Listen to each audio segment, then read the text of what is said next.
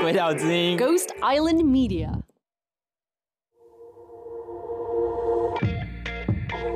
Z 色派对是一个让大家脱掉内衣、轻松 hang out 的地方，来聊聊一些真金老母、真金的事情。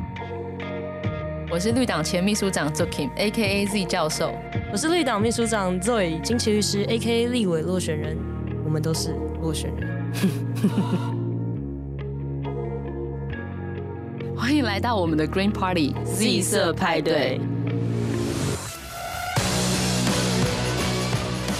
我们先前情提要一下，我们在第二十三集跟二十四集的时候聊过，我们聊了月经污名跟月经贫穷，我们聊了各种月经，对对，月经的各种各样的事情。然后因为太气了，所以还做了两集。对，原本要做一集，就资料越收集越多，然后说，哎，好，算做两集好了。那在这两集里面，我们有提到一个组织叫做小红帽，就不是被大野狼吃掉那一个哈，是另外一个小红帽。那今天很荣幸，我们就是请到小红帽的创办人 Vivi。耶！Hello，大家好，我是小红帽的 Vivi。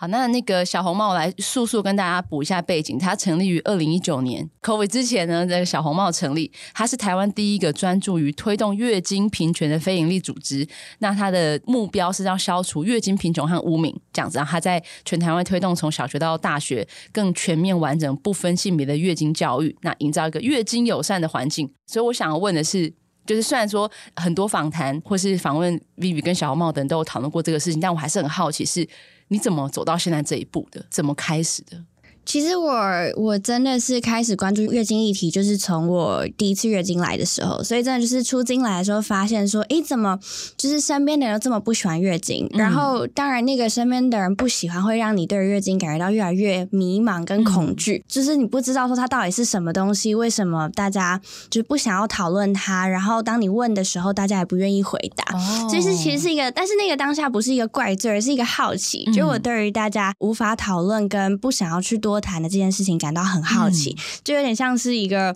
你既然不说，那我就更要去搓你这样，然后就开始去问了更多更多的人，然后就走上这一条路啊，就有一种头已经洗了，那赶快把它洗完这样的感觉。所以这听起来应该是十几十几年前对，所以其实我自己一个人推动月经议题已经就是超过十年了。嗯，对。那后来就发现说，哇，一个人根本就没有办法改变这个世界，你需要一群人都一起来做这件事情，就是大大小小的人都一起来做这件事，所以就才开始成立组织。OK，所以就是从你自己个人的经验出发，然后就做到现在，真的做了非常非常的久。所以那时候是二零一九年的怎么样的契机之下决定成立？二零一九那真的其实很像就是一个电影的过程。当时是在过去几年就陆陆续续发现说，哎，月经议题不仅仅是我刚刚说到大家不愿意讨论，它其实还包含了月经贫穷的议题，包含我在坦桑尼亚跟赖索托去做相关的服务的时候，比如说我那时候在呃妇产跟儿科。那那我的病患其实就发现到说，他们其实有很多月经贫穷所造成的挫伤啊，或者是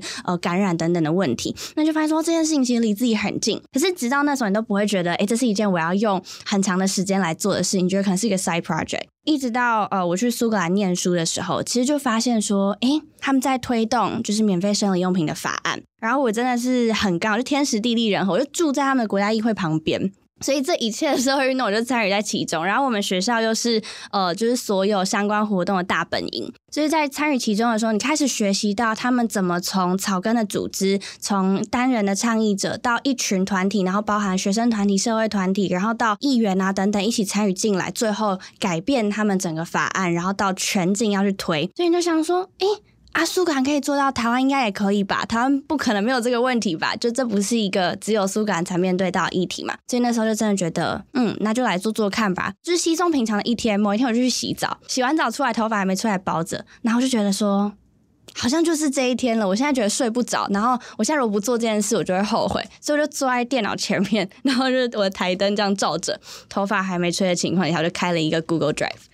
这一期就这样开始了，所以刚上述的事情是什么时候发生的？嗯，大概从高中到大学哦、嗯，所以是怎么样的机会可以到这些地方？其实很多都是我自己直接跟当地联络。OK，超级有行动力的人，超级有行动力，我的天哪！天哪！然后因为呃，其实，在去苏格兰之前，那时候我是在荷兰念一间叫世界联合学院的学校。然后那时候我刚好遇到了就是叙利亚内战刚开始发生的时候。嗯、然后因为我所在的地方其实是非常非常多的难民，阿富汗跟叙利亚难民要移动去西欧的时候会经过的地方。嗯、所以其实那时候也是做了非常非常多跟难民相关的议题跟陪伴。然后就才发现说，哦，其实在呃难民议题里面，就是生理用品啊，或者是月经的权益，其实也是很重要的。对，我们刚好之前访谈这个金翠这个作家，因为他就是越南的船民，然后他有说他其实，在难民营的时候，我有问他那生理期的问题怎么办？嗯、他说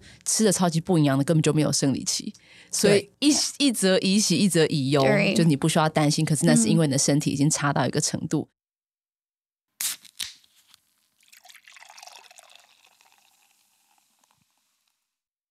所以你觉得在做这个议题的你，你会称呼自己为女性主义者吗？我觉得跟呃做不做这个议题不一定有相关，但我也会称呼自己为一个女性主义者。然后我觉得称呼自己为一个女性主义者的原因，是因为我一直都很相信跟希望这个世界可以成为，就是其实小红帽的愿景，呃，一直都不仅只是愿景，我们的愿景是 rightfully owning our true selves，就是每一个人无论你的性别，无论你的年龄，无论你的宗教信仰等等的不同，都可以被自己跟他人好好的对待，所以，我们其实是在不断的希望可以走向一个所谓呃减少更多的歧视，然后更加相对平等的世界。然后，其实我觉得我们是很务实的和平主义者，因为。我其实常常都在分享的时候说，呃，我知道和平这件事情的达成是很困难的，其实某种程度上也是有一点点呃遥不可及，有一点不可能。但我一直很相信我们可以越来越接近它。嗯嗯。然后我觉得这也是会称自己是女性主义者的原因，因为我可以从身为一个女性的观点，就像是女性主义的发源，其实是有女性的经验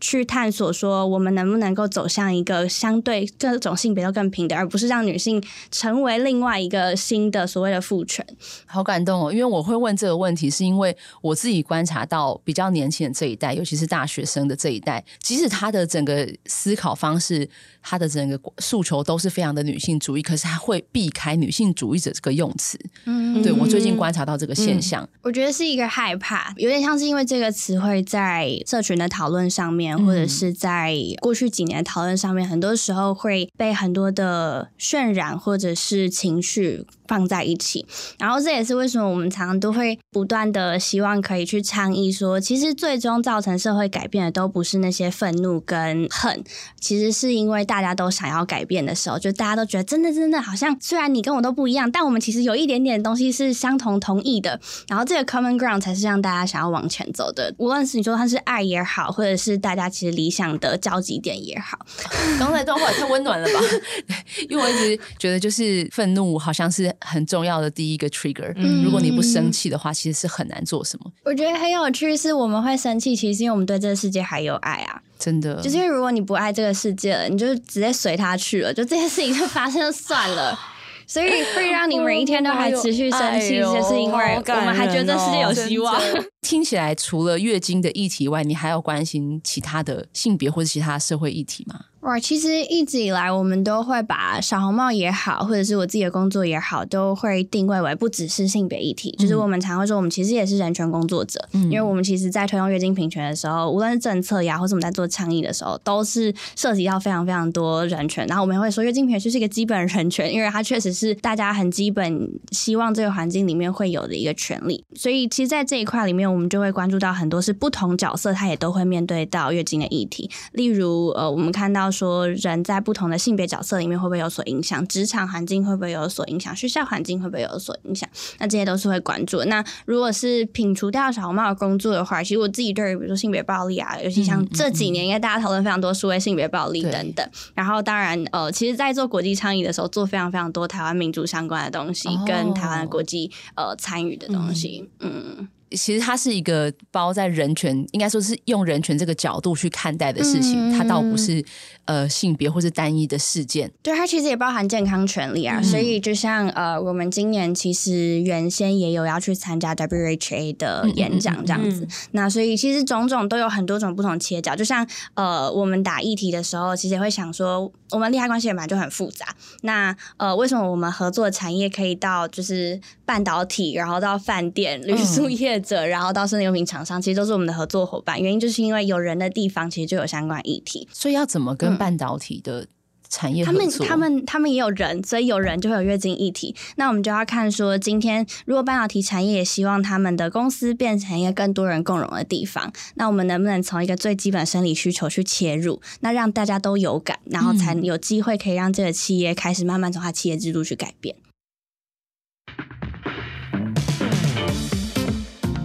因为我我的同温层很厚，我也是真的到很最近哦，就是可能最近几个月我才知道，台湾还是大部分的人是使用卫生棉的吗？嗯、对，百分之九十几都是。我真的很惊讶哎，就是我们想说，因为我们身边至少是棉条，然后月亮杯。少就是，但其实全世界的是主流哎，结果竟然不是。嗯，其实全世界呃使用其他生理用品，就是所谓棉片以外的生理用品的比例，也没有想象中的高。嗯，当然在不同的年龄层跟可能不同的文化环境里面会有所不同。那还有就是怎么去计算这件事？有些人是很多人是尝试使用过，但他长期使用的可能是棉片。嗯，嗯，I see。大部分人都使用卫生棉这件事情，嗯、导致我在办公室犯了一个错误，我的厕所没有垃圾桶，因为我没有想过。要丢卫生棉这件事情，就有一次我是看到我同事从厕所出来，偷偷摸摸的拿了一个东西，然后扔进我们大垃圾桶，然后思考一下说。是为什么？我真该死！对，真的，我真该死！真的。后来那时候快同理了很多，就是被我们骂臭一男的人。而且其实很多人是因为他的生活的习惯的不同，或者是他皮肤敏感的不同，然后会就是选择使用不一样的生理用品。对，所以其实像小猫在推的时候，我们都会说世界上没有最好的生理用品，只有最适合你自己的组合。然后我们觉得，呃，重点是在于怎么让大家知道你所有的选项有哪些，然后有完。全自由的选择权，去选择最适合你的选项。然后，因为我们也不卖生理用品，所以其实对我们来说，嗯、我们就是只要是合法可以使用的，或全世界有的生理用品，我们就是介绍给大家，然后一步一步陪着所有人去选最适合你的组合。所以你们的经费是怎么来的？我们其实大部分都来自于民众的小额捐款，所以其实是台湾民众的共同支持。其实不止台，我们全世界民众的共同支持，才让我们可以继续去推动。哇哦！所以就是从一开始就是小额捐款，还是你们有？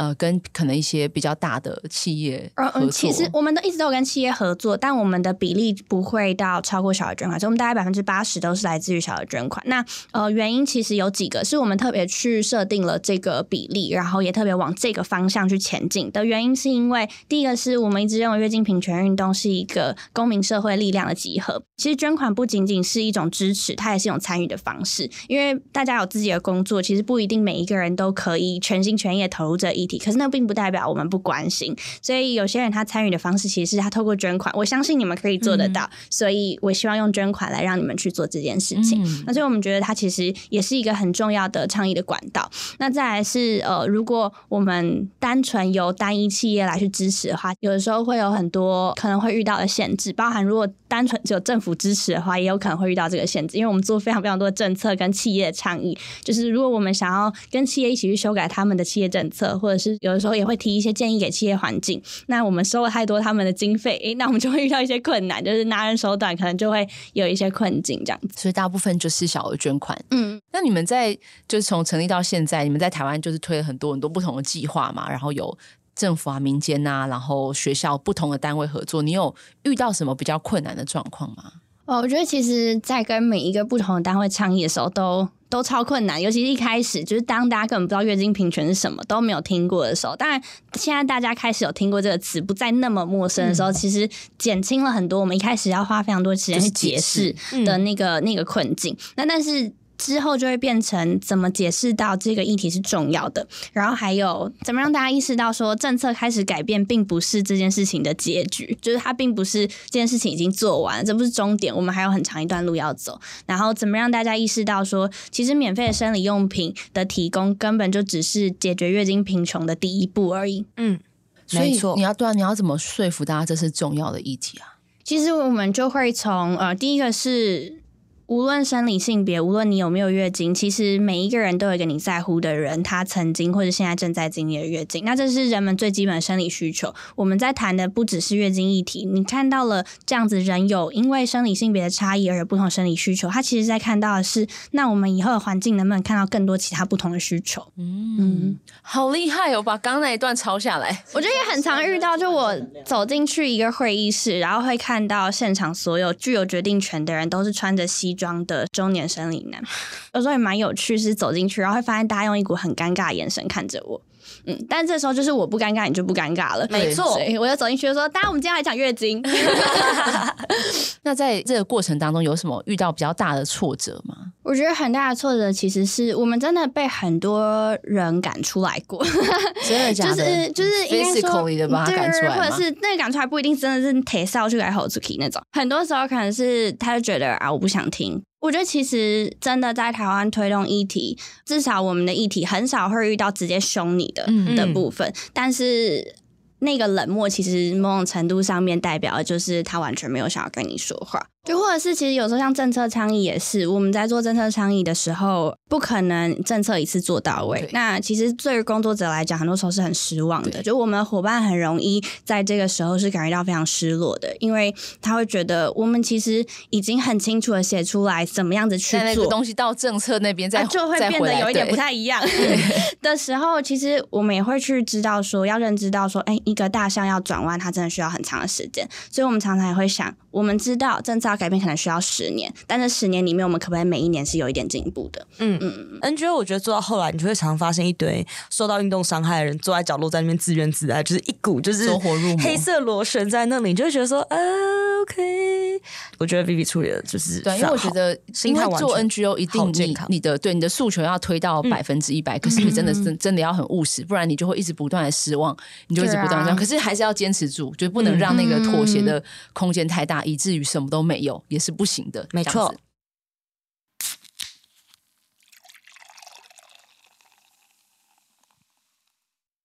那就是刚刚讲是在台湾有时候倡议的时候会遇到的一些困难。那在你因为你参加很多国际的活动，或者是代表台湾去讨论这个事情，你有观察到就是跟其他国家相比，台湾的月经平权这件事情目前的进展怎么样？其实我觉得整体来说，台湾当然是起步的晚的。可是起步晚之外呢，台湾的动作是很快的，就是我们很超浓缩，我们在很短的时间内真的推了非常非常多的事情，而且我们是很少数，其实真的是其他国家。看到都很常握着我们的手说：“你们让我们看见了希望。”原因是因为其实很多呃其他国家的公民团体在倡议的时候，跟企业、跟政府，甚至跟民众的关系其实是很不好的。Oh. 但是台湾整体，我并不是说大家整体都是一样的想法，或者是说，哎，马上一个东西提出来的时候，所有人都没有任何意见就同意。但是大家整体其实是很愿意去听，很愿意去讨论，很愿意去支持的。然后这个是在呃，至少我们在做国际倡议的时候，发现其他国家的伙伴的组织其实很少。看到的东西，所以他们都会很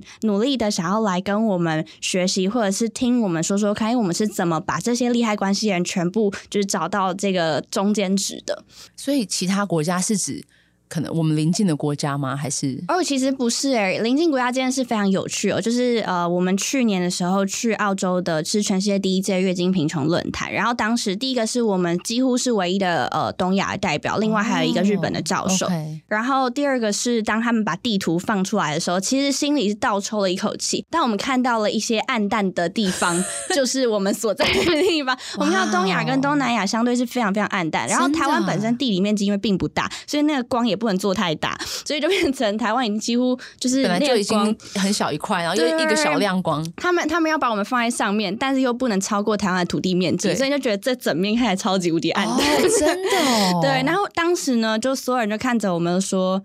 那你们应该要来做一件事情，让这里亮起来。哇！所以从那天开始，我们就开始去想说，好，如果我们真的在台湾的民众跟整体社会这么支持的情况底下，非常幸运的可以把这件事情慢慢慢慢的推动起来，那我们能不能带动邻近的国家来去推动？嗯，然后我觉得是有点天时地利人和的地方是，其实那一阵子我们也开始发现，因为台湾的推动开始有往前推进，其实造成了邻近国家的压力，然后这个压力我称之它为正向压力，因为这个压力是，比如说香港的呃伙伴就跟我们说，他们过去在推动的时候，民众很不支持，真的哦。可是当他们看到新闻，觉得哎。诶台湾重视这件事，或者是台湾都可以推动起来。其实有的时候是一种比较心态嘛。对，我不想输。那这个不想输，其实会造成有正向压力，就是哦，于是呢，他们也觉得台湾做得到，我们也可以啊。我觉得最感动的是我们左边邻居，因为这样子，左岸邻居，对，对我们左边邻居因为这样子而真的开始有很多人去推动，然后，然后当然看到其实他们在推动的过程很辛苦，因为他们受到的呃是更多的打压跟更多的限制，但真的有很多很多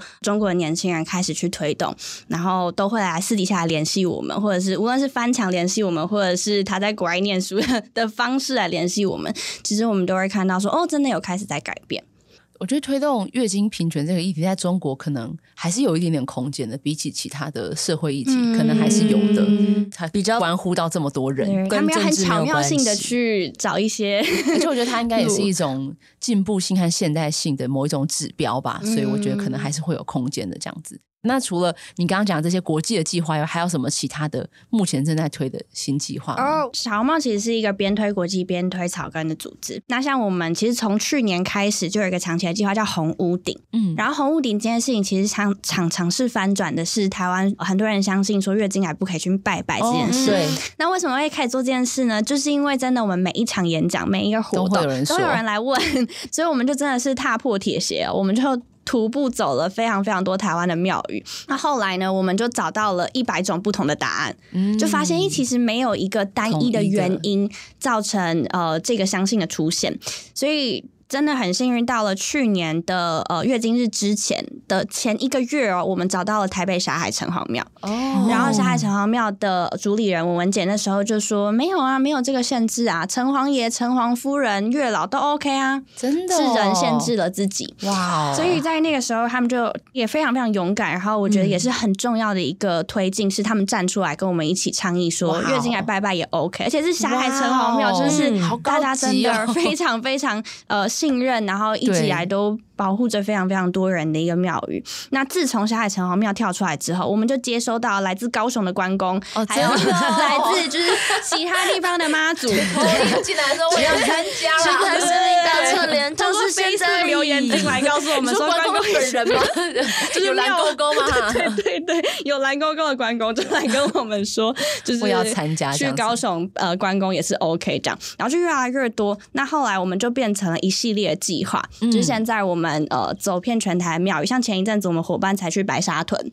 然后也是去访谈，然后也是去跟庙方来合作，就是希望说以后全台串联月经友善庙宇，然后甚至在庙方可以提供免费的生理用品，让所有去参拜的人都可以使用。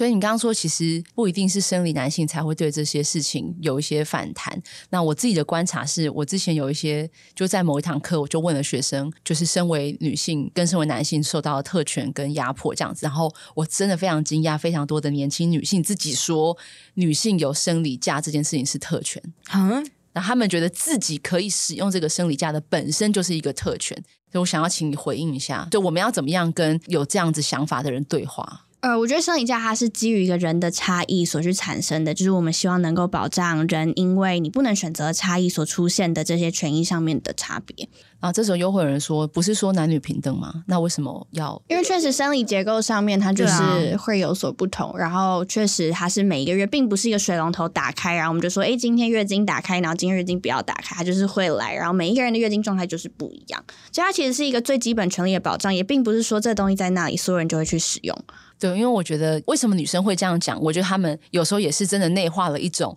对啊。如果说男女平等的话，那我们多了这个东西，那就是特权，嗯、对。然后会觉得，对，如果我们要追求真的，其实是原本的一个差异，对对对对对，就是那 原本这个差异，因为生理的差异又很容易被拿来解释为为什么女性受到不良对待的合理化的一个借口。嗯、所以我觉得，在女性要怎么去理解自己的生理差异，她所需要被。拿出来的隐隐的策略，并不是特权，是一个把大家拉到公平的起点的这件事情。我觉得在目前的各种各样的、嗯、呃各种各样的论述当中，好像就没有那个空间了。确实哦，因为很多国家生理假之所以没有通过，就是因为呃大家觉得，就是很多的性别团体害怕说，万一生理假通过，然后大家拿生理假来当做是一个，反而回去说去攻击生理女性，呃以及所有月经人的的，的事情的话，那。其实是蛮难过一件事，也包含说我们怎么去使用生理假这件事情。所以需要使用到的人的时候，我们能不能去更完善的跟更尊重这个制度，我觉得也是很重要的一个心态。对，我觉得的确会，就是女性的生理假是不是一个特权这件事情，嗯、因为它被。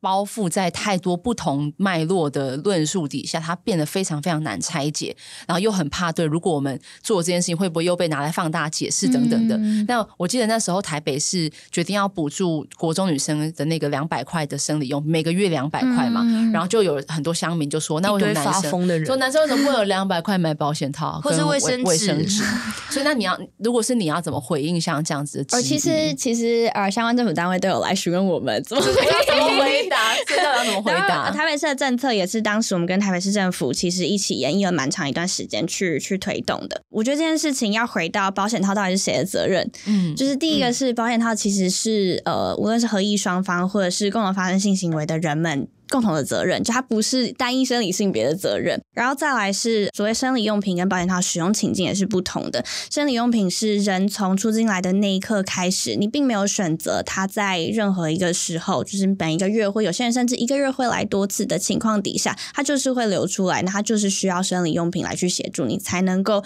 继续维持你日常的生活，不会血这样直接流下去影响其他的部分。那保险套或者是飞机杯呢？就是有人会，那男生 argue 说，这就是我的生理的需求，我是一个这是正常健康的人，我就是有这个需求，那为什么政府不能补助我？他这个需求，大家不是不能选择的啊。在刚刚，比如说社会对话这个部分，我自己很好奇的一个地方，因为瑜瑜刚刚有说你是你还是以一个女性主义者的这个姿态，然后做一个跟性别相关、嗯、用性别出发关怀人权、跟平等、跟自由的一个组织。那你怎么看待有人说有些女性用性感赚钱啊？比如像挂名的飞机杯，或者是 AV 女优，或者是网呃 influencer。对，influencer 可能用就是比较是性感的这样子的形象出来，就你怎么看待这件事？你觉得这是一个女性的 empowerment，还是一个服务男性凝视的一种把女性的权利剥夺的事情？呃，男性凝视其实在讲的是我们用男性的视角去解释这个情欲需求的情况，那它就是男性凝视嘛。这件事情是，如果我们的社会上只有一种视角，就是男性凝视的话，那这就会是呃我们正在尝试去翻转的事情。可是它如果变成了每一个人其实可以选择用不同的凝视的视角、不同的呃需求去看待情欲这件事情，或是不同的方式去看待跟满足情欲这件事情的时候，那它就其实不是只有单一的东西。我觉得它不是一个说它绝对是男性凝视，或它绝对是 empowerment 的状态，反而是回过头来，他今天选择这件事情的时候，他选择出发点是什么？如果他选择出发点是，诶，我其实有自主的选择权，而我想要选择在这个时候使用的是呃这样子的方式去呈现，跟这样的方式去表达，但没有任何人去限制他，其实还有其他表达的方式的话，那我觉得那其实才是我们想要去推动的，呃，到最终是人们具有自由选择权，而且不仅仅只有单一一个视角的的这个状况。因为我对这个问题其实一直以来都有蛮自己蛮纠结的地方，是因为有时候看到，其实你可能很知道他之所以这张照片会这样拍，那他其实 target audience 就是谁，他们是呈现的是就是某一个样子，然后一边想说好像必须要 criticize 一下的时候，但一边我又觉得很 enjoy，就是因为我就是一个色胚，然后想说怎么办？对，然后我就觉得我，你知道我自己内心的女性主义者跟我自己内心的色胚，就是常常无法达成一个共识。我就一边觉得就是这些都是你知道很糟糕的物化女性，嗯、然后一边又觉得嗯，嗯这张照片真好看，真不错。对啊，我就觉得我自己怎么办？那帮我帮我梳理一下我的纠结。我 我怎么样面对 自己内心的这两种？我觉得反而真的是，就如果比如说这个社会里面所有在讨论情欲的事情，都只有用男性凝视的视角去讨论，哦，那我觉得这是一个非常 problematic 的状况。但如果是这个社会里面讨论情欲的，也有男性凝视的，然后也有女性凝视，有不同的族群，然后不同的需求的凝视的方式，或者是去解释的方式、看待的方式的话，那我觉得反而这才是至少这是我相信一个更多人共融的社会应该会呈现的样子。然后我觉得很真实的去看待这个需求，你觉得这东西看起来其实是好看的，你其实是喜欢的，这其实也是一种去正视你自己需求的样子啊，好感人哦。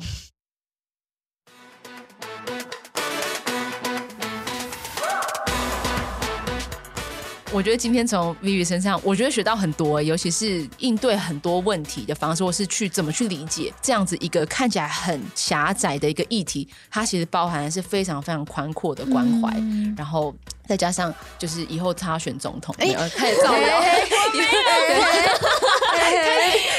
谣，整个哭了十七年，这样子是不是？只是我觉得不同的人都可以从 Vivi 身上学到很多东西。那我真的觉得很感动的是这个行动力，对，因为我觉得我真的看到太多身边的人可能对这个世界有所不满，然后觉得哪一件事情不好，可是他们除了发出这样子不快乐的感受以外，其实没有行动。嗯，那没有行动，你再继续的抱怨，其实它就变成一个，你就只是让别人。更不快乐而已，它就是一个漩涡。然后，可是我知道，有时候会觉得要 take action 非常的困难，可能会觉得我的生活就这么累啊。然后我好像也没有，就我就是一个普通人，我要我能够做什么？可是我觉得 Vivi 可以让我们看到，就是其实真的可以做什么。哎，我觉得最重要的是 Vivi 超级正向，我真的对啊，怎么那么正向？超级正向哎，这是一个我觉得做这些倡议工作非常非常非常非常非常需要的，需要而且很难得的一个特质。你今天也获得很多能量，你真的超棒的。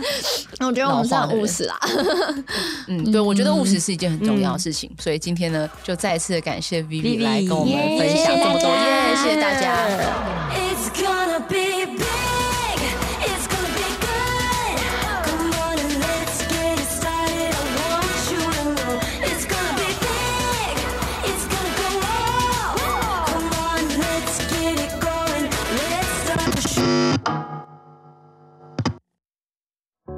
那今天的拜拜下呢，一样是由 Vivi 来陪我们回答，因为 Zoe 呢要去世界各地陪伴胡麻仔这样子。好，那请问，如果你发现你的同事因为生理期不舒服的时候，要怎么样做是比较好的方式？而我们有一个，就是我们鼓励大家都可以一起来做的练习，是第一个是。不舒服的同事，他可以问自己，他希望别人怎么样对待他。嗯、然后，如果你是希望能够关心你同事的人，你可以直接去问他说：“你现在希望我怎么跟你相处，或是你现在希望我做什么？”因为有些人他其实是他希望任何人都不要跟他讲话，他就想一个人在那。有些人其实希望说：“我现在就需要一个抱抱。”或者是有些人希望我现在就是需要被关心。其实当你不知道的时候，你可以直接问他，而不是直接用我们的想法去套用在别人身上。嗯嗯，对，因为我觉得有些人可能会觉得说：“哦，女生如果生理期不舒服，就是买巧。”巧克力或是什么的给他，嗯、或者是买一个什么热可可，然后我然后宝宝现在就想要喝乌龙茶，对啊，或者是他看到那一个那个热可可的那个一次性的杯子，然后就生气，那是我了，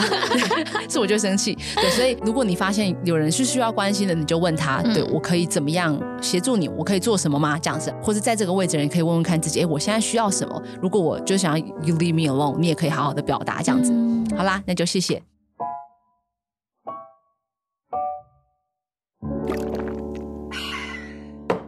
Party's over, get out！太嘎张伟撩。